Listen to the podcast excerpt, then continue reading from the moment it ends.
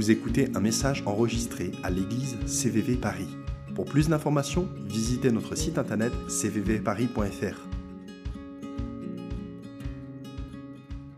On est dans ce cycle de, l'épître aux Colossiens. On fera une pause la semaine prochaine. Il y aura un sujet libre avec Jonathan qui va nous visiter. Le, le thème d'aujourd'hui, c'est Christ en nous. Premier, euh, premier, chapitre de l'épître aux Colossiens, verset 24 et jusqu'au chapitre 2, verset 5. Longue péricope.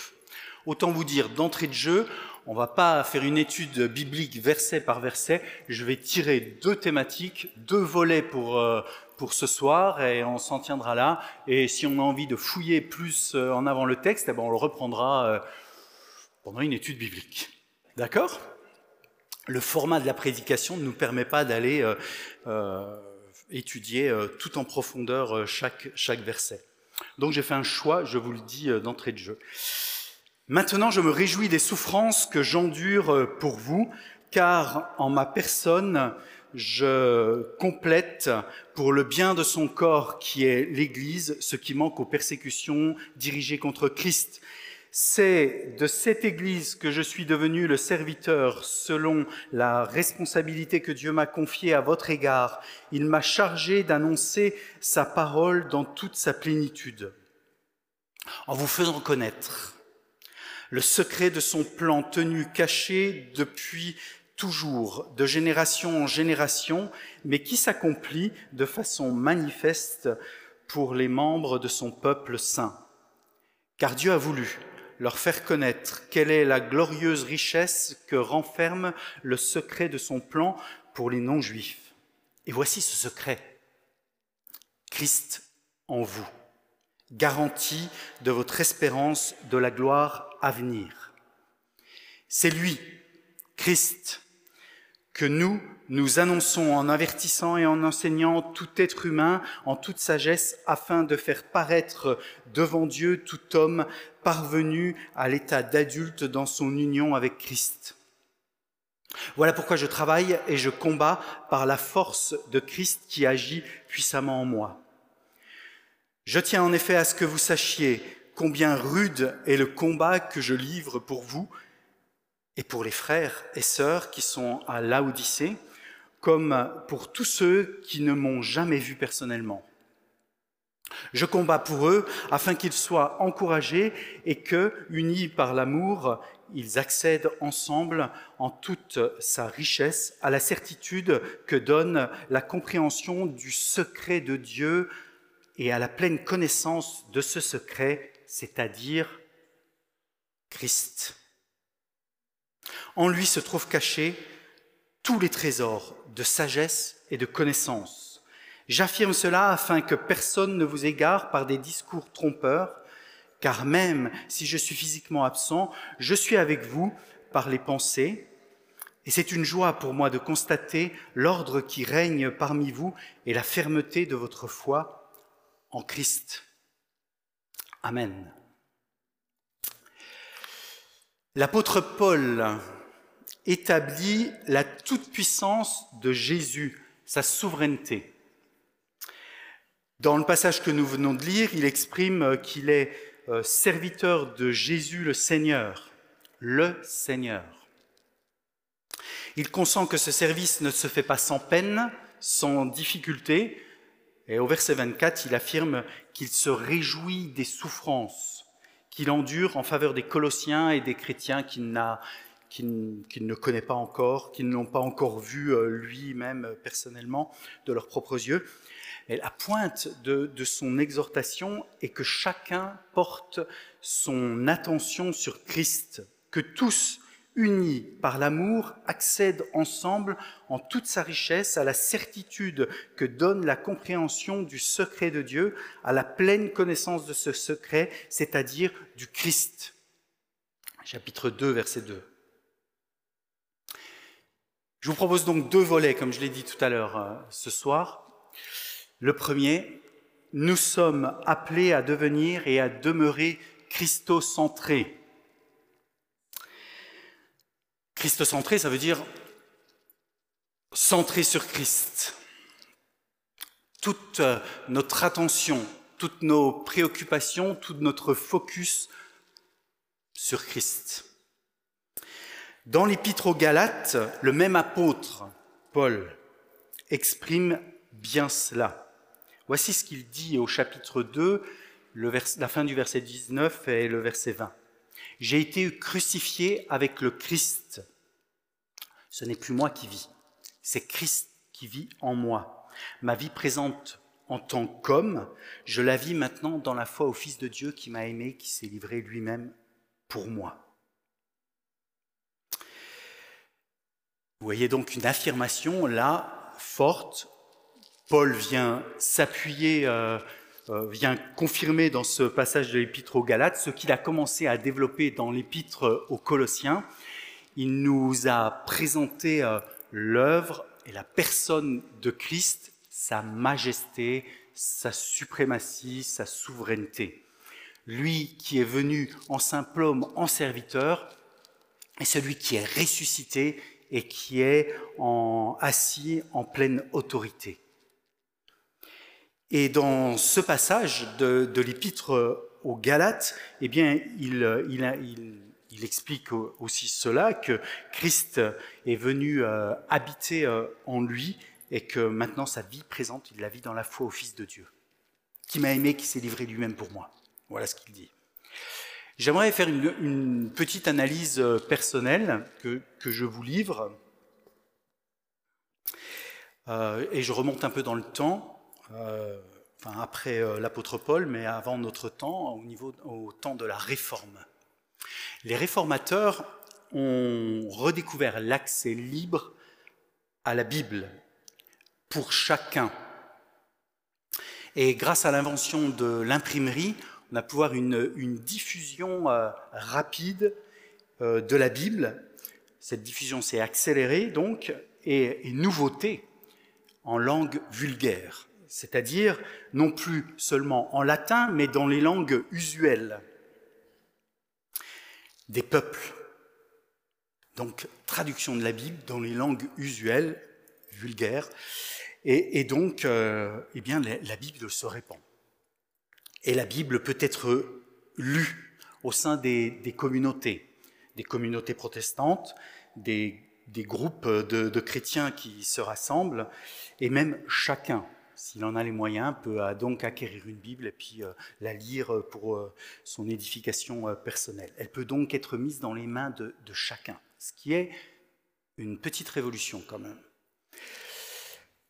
pour l'époque. On ne s'en rend pas bien compte, nous, aujourd'hui, puisqu'on en a un accès libre ici dans, nos pays, mais ce n'était pas le cas à l'époque. Pour, pour des raisons économiques, pour des raisons d'accès, comme je l'ai dit, à la, à la traduction, à la lecture euh, en latin, mais aussi euh, au fait qu'elle ne pouvait être lue que lors des offices. Et donc là, il y a une, révolution qui se passe. Dans le même temps, la redécouverte du salut par la grâce seul, place chacun, chaque être humain, individuellement face à la croix. Il y a donc un focus qui est mis sur les personnes. À l'intérieur de, tous les différents groupes sociétaux, eh bien, on, redécouvre la personne, l'être humain en tant qu'individu. Et c'est quelque chose de nouveau aussi. Et cette notion, eh bien, elle va perdurer au cours des siècles. Elle trouve encore son écho dans notre société. On va dire même que cette notion est, est, devenue croissante, hypertrophiée, je, je dirais même, et qu'elle est même, oui, devenue euh, centrale aujourd'hui.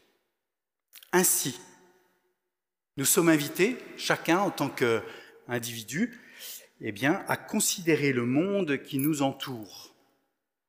La planète avec ses ressources, euh, les relations, si on le souhaite, avec euh, les autres, êtres humains, nos projets personnels, tout ce qui fait notre vie en fonction de qui? De nous-mêmes. Le centre de notre existence, le centre de nous-mêmes, s'appelle ego. C'est moi. Je suis le centre. Le monde tourne autour de moi. J'ai eu une, discussion euh, l'année dernière avec, euh, avec des jeunes et j'étais euh, un peu surpris parce que j'ai eu l'impression de vieillir d'un seul coup. des, questions de, tous ordres qui étaient posées et par exemple, est-ce moi, petit, j'ai vu le téléphone être installé chez mes parents, téléphone filaire installé chez mes parents. Ce qui veut dire qu'il fallait, on pouvait euh, téléphoner de chez soi sans avoir besoin d'aller au bistrot du village. Euh, euh, peut-être certains ont connu ça. Si vous ne savez pas que ça existait, ça a vraiment existé. Dans le même temps, la télécouleur est apparue. Et oui, avant la télécouleur, il y avait la télé en noir et blanc. Et même, il y a eu une époque où il n'y avait pas de télé. Si, Il y a eu une époque où il n'y avait pas d'ordinateur, encore moins d'iPad. J'étais un peu surpris parce qu'en discutant avec ces jeunes, en fait, ils n'avaient aucune notion de ce qui avait existé et de chronologie avant leur naissance. Pour eux, c'est comme si le monde avait commencé d'exister avec eux-mêmes. Véridique. Et cette semaine, justement, je voyais une vidéo et c'était quelqu'un qui posait une question. C'était sur Instagram. Euh, je sais pas comment ça se fait j'ai eu ça qui, qui, est arrivé sur mon téléphone, et, euh, je l'ai regardé. C'était quelqu'un qui interviewait des gens dans la rue et qui leur demandait quel est le, truc le plus bizarre, euh, je ne sais plus comment c'était formulé, mais quelque chose comme ça, le plus bizarre dans leur vie. Et donc une des personnes, les gens racontaient des trucs, voilà, Hein. Et puis, euh, il y a une des jeunes qui a dit, eh bien moi, quand j'étais petite, je croyais que j'étais la seule vivante et que tous les autres autour de moi, en fait, c'était des acteurs, que c'était comme un décor. Mais pour moi, c'est symptomatique de cette concentration égotique. Je suis le centre. Avant moi, le monde n'a pas existé. Et même là, maintenant, je vis, les, autres, eh bien, en fait, euh, c'est le décor. Vous vous rendez compte? La, notion euh, dans laquelle euh, on se trouve là. Heureusement, apparemment, elle a, compris que les autres n'étaient pas que des, figurants. Depuis. En fait, c'est cela. C'est une, représentation égotique du monde. Je suis le centre tout tourne autour de moi. Et si nous n'y prêtons pas garde, en tant que chrétiens, eh bien, nous pouvons être, euh, recevoir cette, cette euh, être perméable à cette influence. Nous sommes notre propre sens tout tourne autour de, nous-mêmes et nous pouvons euh, recevoir cette influence de, la part de, la société. À mon sens, la vérité biblique qui a été redécouverte à l'époque donc de la Réforme et donc du, siècle des Lumières euh, a été euh, déformée. Il y, a, tout un pan de, cette redécouverte qui, qui a été écarté. En fait, le seul pan qui a été gardé, c'est voilà, redécouverte de l'individu, de la personne qui, peut exister en tant que tel, et pas juste le groupe, mais euh, et la société ou, le pays, mais voilà, la, personne qui est reconnue et qui est mise, euh, voilà, reconnue en tant qu'individu. Voici la caricature pour le chrétien que cela pourrait représenter. Dieu est celui qui pourvoit à tous mes désirs. Autrement dit, si je, vous en donne à mon sens l'implication, Dieu devient mon serviteur. avec cette, cette notion-là. Vous avez, vous avez remarqué, le iota, il y a juste une toute petite différence par rapport à ce que euh, l'affirmation de la Bible, la Bible dit, Dieu est celui qui pourvoit à tous mes besoins. Et là, j'ai modifié un tout petit peu pour dire, Dieu est celui qui pourvoit à tous mes désirs. Et, là, on bascule dans une notion qui est différente. Et si on n'y prête pas garde, eh bien, on peut vivre notre vie chrétienne de cette manière-là, où nous avons des désirs et nous demandons à Dieu de, eh bien, de venir réaliser nos désirs.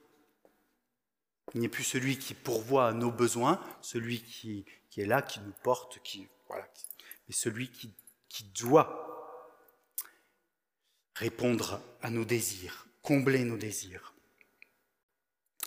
Comme je disais, la société en fait a retenu un seul pan de la vérité biblique, parce qu'en fait le pan qu'elle a évacué, c'est Christ. Le Christ, le Dieu rédempteur, le Dieu euh, tout-puissant. La vérité biblique nous dit qu'en fait, le Saint-Esprit appelle chaque individu personnellement à entrer dans la dans le salut que Jésus a réalisé pour tous à la croix, et que si la personne répond positivement à cette invitation, à cette conviction euh, qui vient euh, de l'esprit, eh bien, euh, elle entre dans une vie nouvelle, cette personne, dont le centre est Jésus. Il y a en fait un déplacement de, curseur qui s'opère pour le dire autrement. Euh, la personne vit pour elle-même. Il y a un passage biblique qui dit Nous étions tous errants, chacun suivait sa propre voie. Ben voilà. Chacun suit sa propre voie. Et lorsque l'on vient euh, euh, à Jésus, et lorsqu'on entre dans cette vie nouvelle, eh bien, il y a un déplacement de, curseur qui se fait, et donc je, ne vis plus pour moi-même, c'est Christ qui vit en moi, comme dit l'apôtre Paul dans l'épître aux Galates. Pour le dire autrement, Jésus, lorsque j'accepte cette, cette conviction qui vient de l'Esprit Saint, Jésus devient mon sauveur. Puis, Jésus, mon sauveur, devient mon Seigneur. Et j'ai envie de nous dire ce soir, qui est Seigneur de ta personne? Qui est Seigneur de ta vie? Qui est Seigneur de tes projets? Comment fais-tu les, choix pour euh, ta vie euh, personnelle? Qui guide tes pas? Paul est en prison et à cause de, la bonne nouvelle, il est en prison. Et il nous montre l'exemple de qui est au centre de sa vie, malgré cette situation. Alors qu'il écrit cette lettre euh, à l'église de Colosse, des chrétiens qu'il ne connaît même pas pour la plupart. Dans ce passage de l'Épître aux Galates aussi que nous avons lu, il nous dit Ce n'est plus moi qui vis, c'est Christ qui vit en moi. Alors j'ai envie de nous dire ce soir laissons vivre Jésus en nous d'une manière plus tangible, plus forte. Laissons-le nous guider. Permettons-lui de nous, de nous transformer, de nous façonner, et ainsi peut-être de, nous décentrer de, de nous-mêmes. Premier volet donc dans ce, message Christ en nous. Être centré sur Jésus, Christ au centre de notre vie. Le deuxième, il est tiré du passage qu'on a lu dans l'Épître aux Colossiens et il se trouve au verset 29. Euh, voilà pourquoi je travaille et je combats par la force du Christ qui agit puissamment en moi.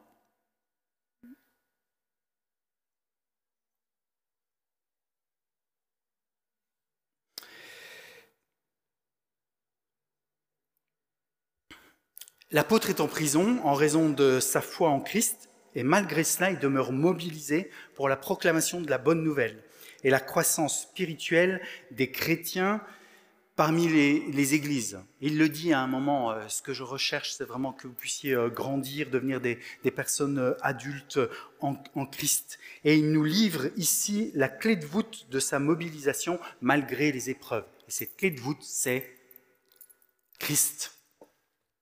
Ah, je fais une croix comme ça parce qu'en grec, c'est ça. Donc quand j'écris, je prends des notes, je fais juste une croix et je sais que c'est Christ. Donc du coup, oui, c'était pas clair pour vous. Euh, Christ,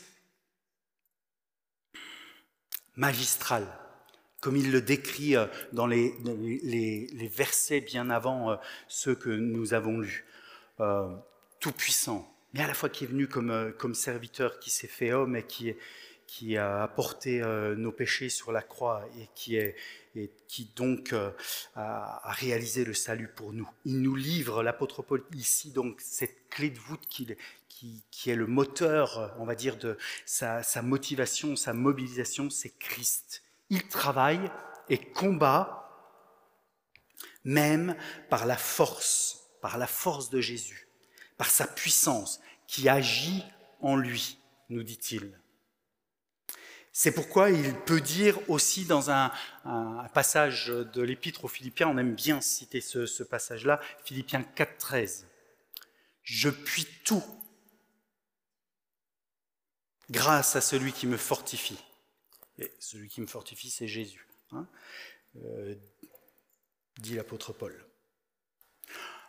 En fait, ces propos euh, pourraient euh, paraître un peu triomphalistes. Hein.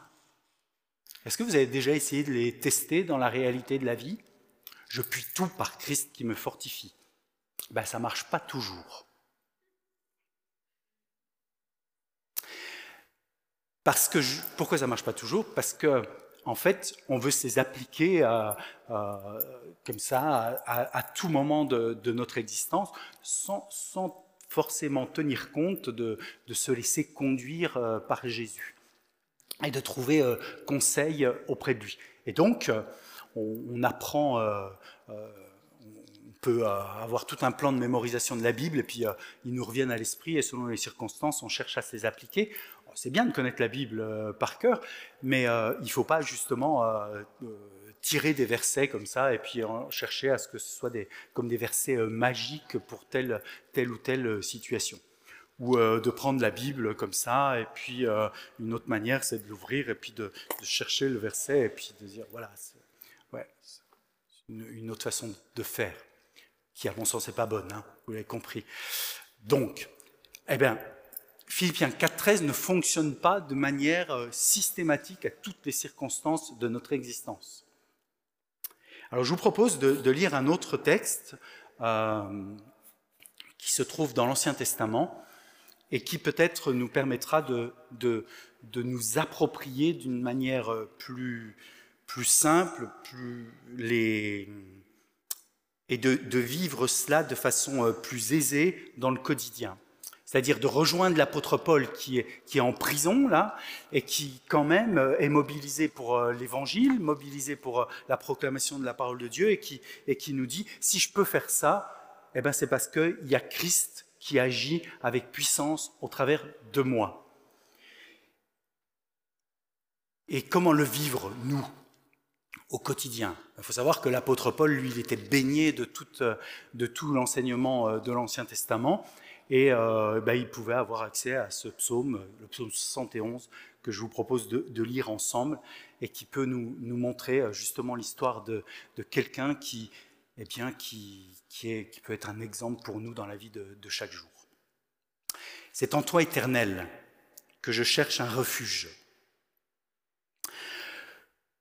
Que jamais cela ne tourne à ma confusion. Toi qui es juste, délivre-moi, oui, secours-moi.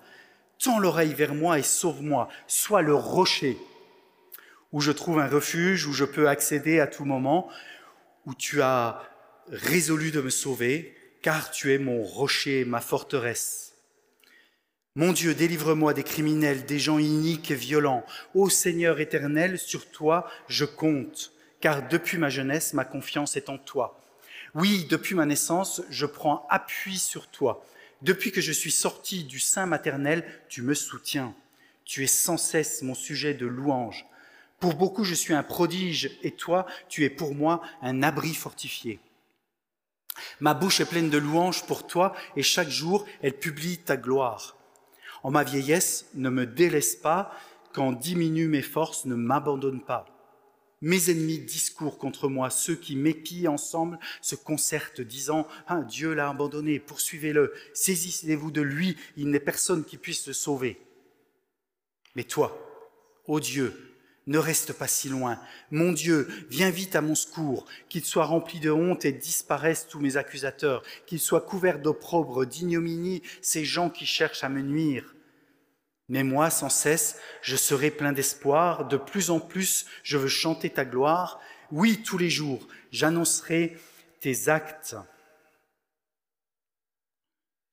de justice et de salut, dont je ne connais pas le nombre. Par ta puissance, ô Seigneur éternel, je me présenterai et je rappellerai que toi seul tu es juste. Tu m'as instruit, ô Dieu, dès ma jeunesse. Jusqu'à ce jour, je publie tes merveilles. Et maintenant que je suis vieux et que j'ai les cheveux blancs, ô Dieu, ne m'abandonne pas.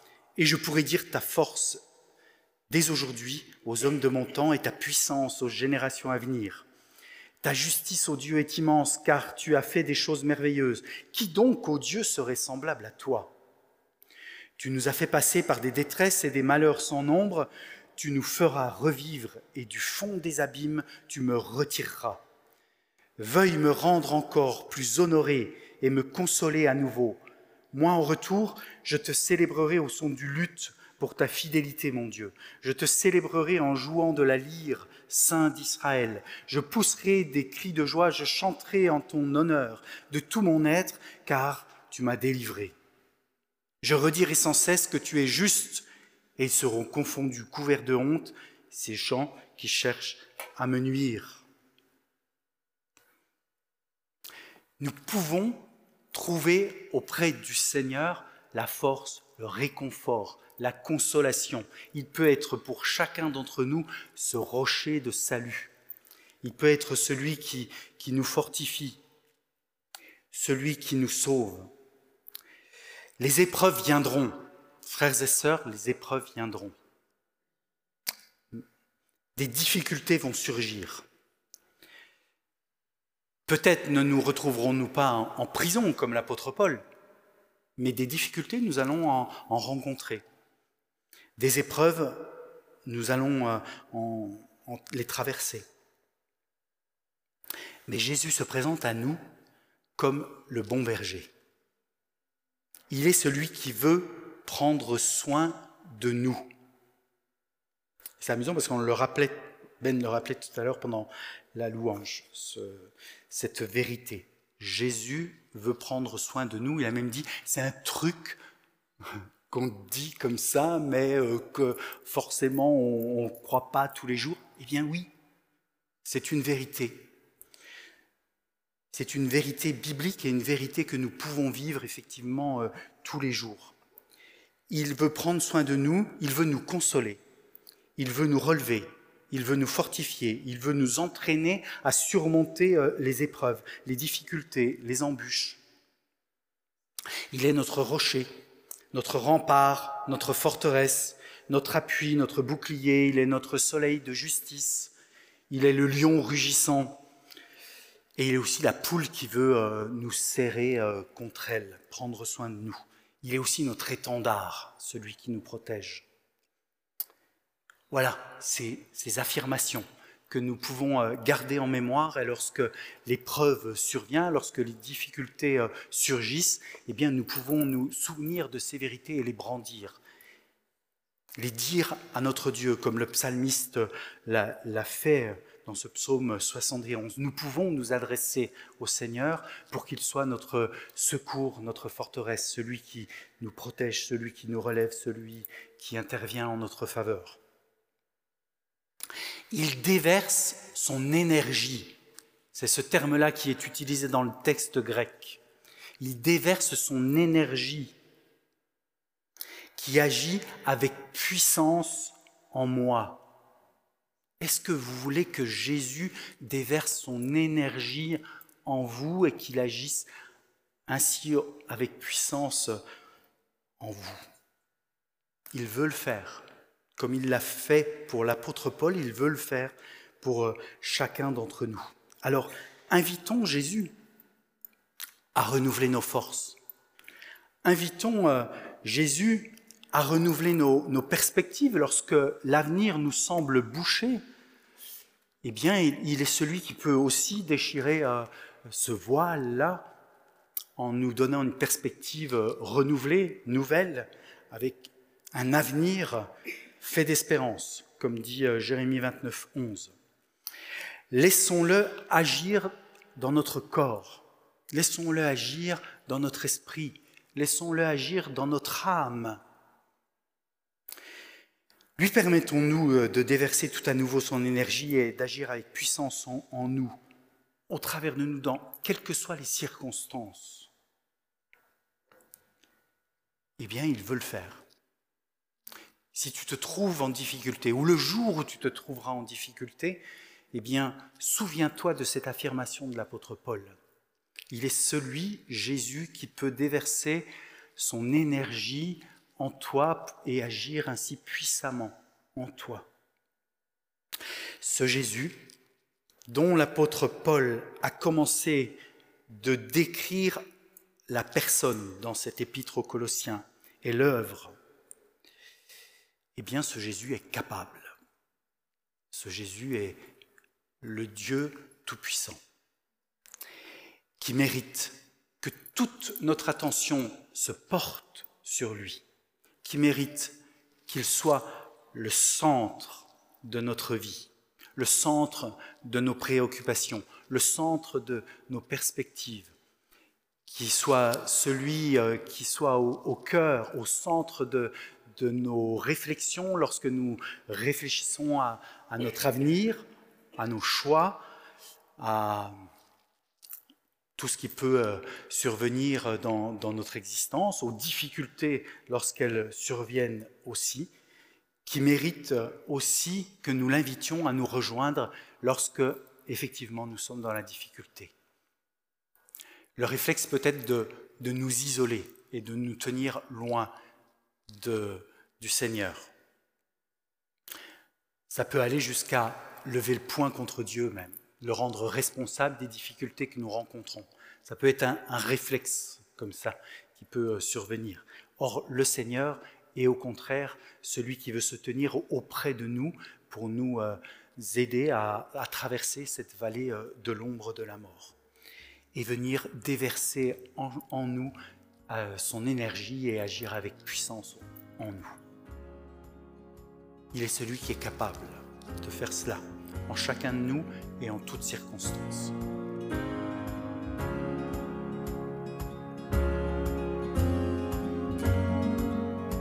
Vous venez d'écouter un message enregistré à CVV Paris. Pour plus d'informations, visitez notre site internet cvvparis.fr.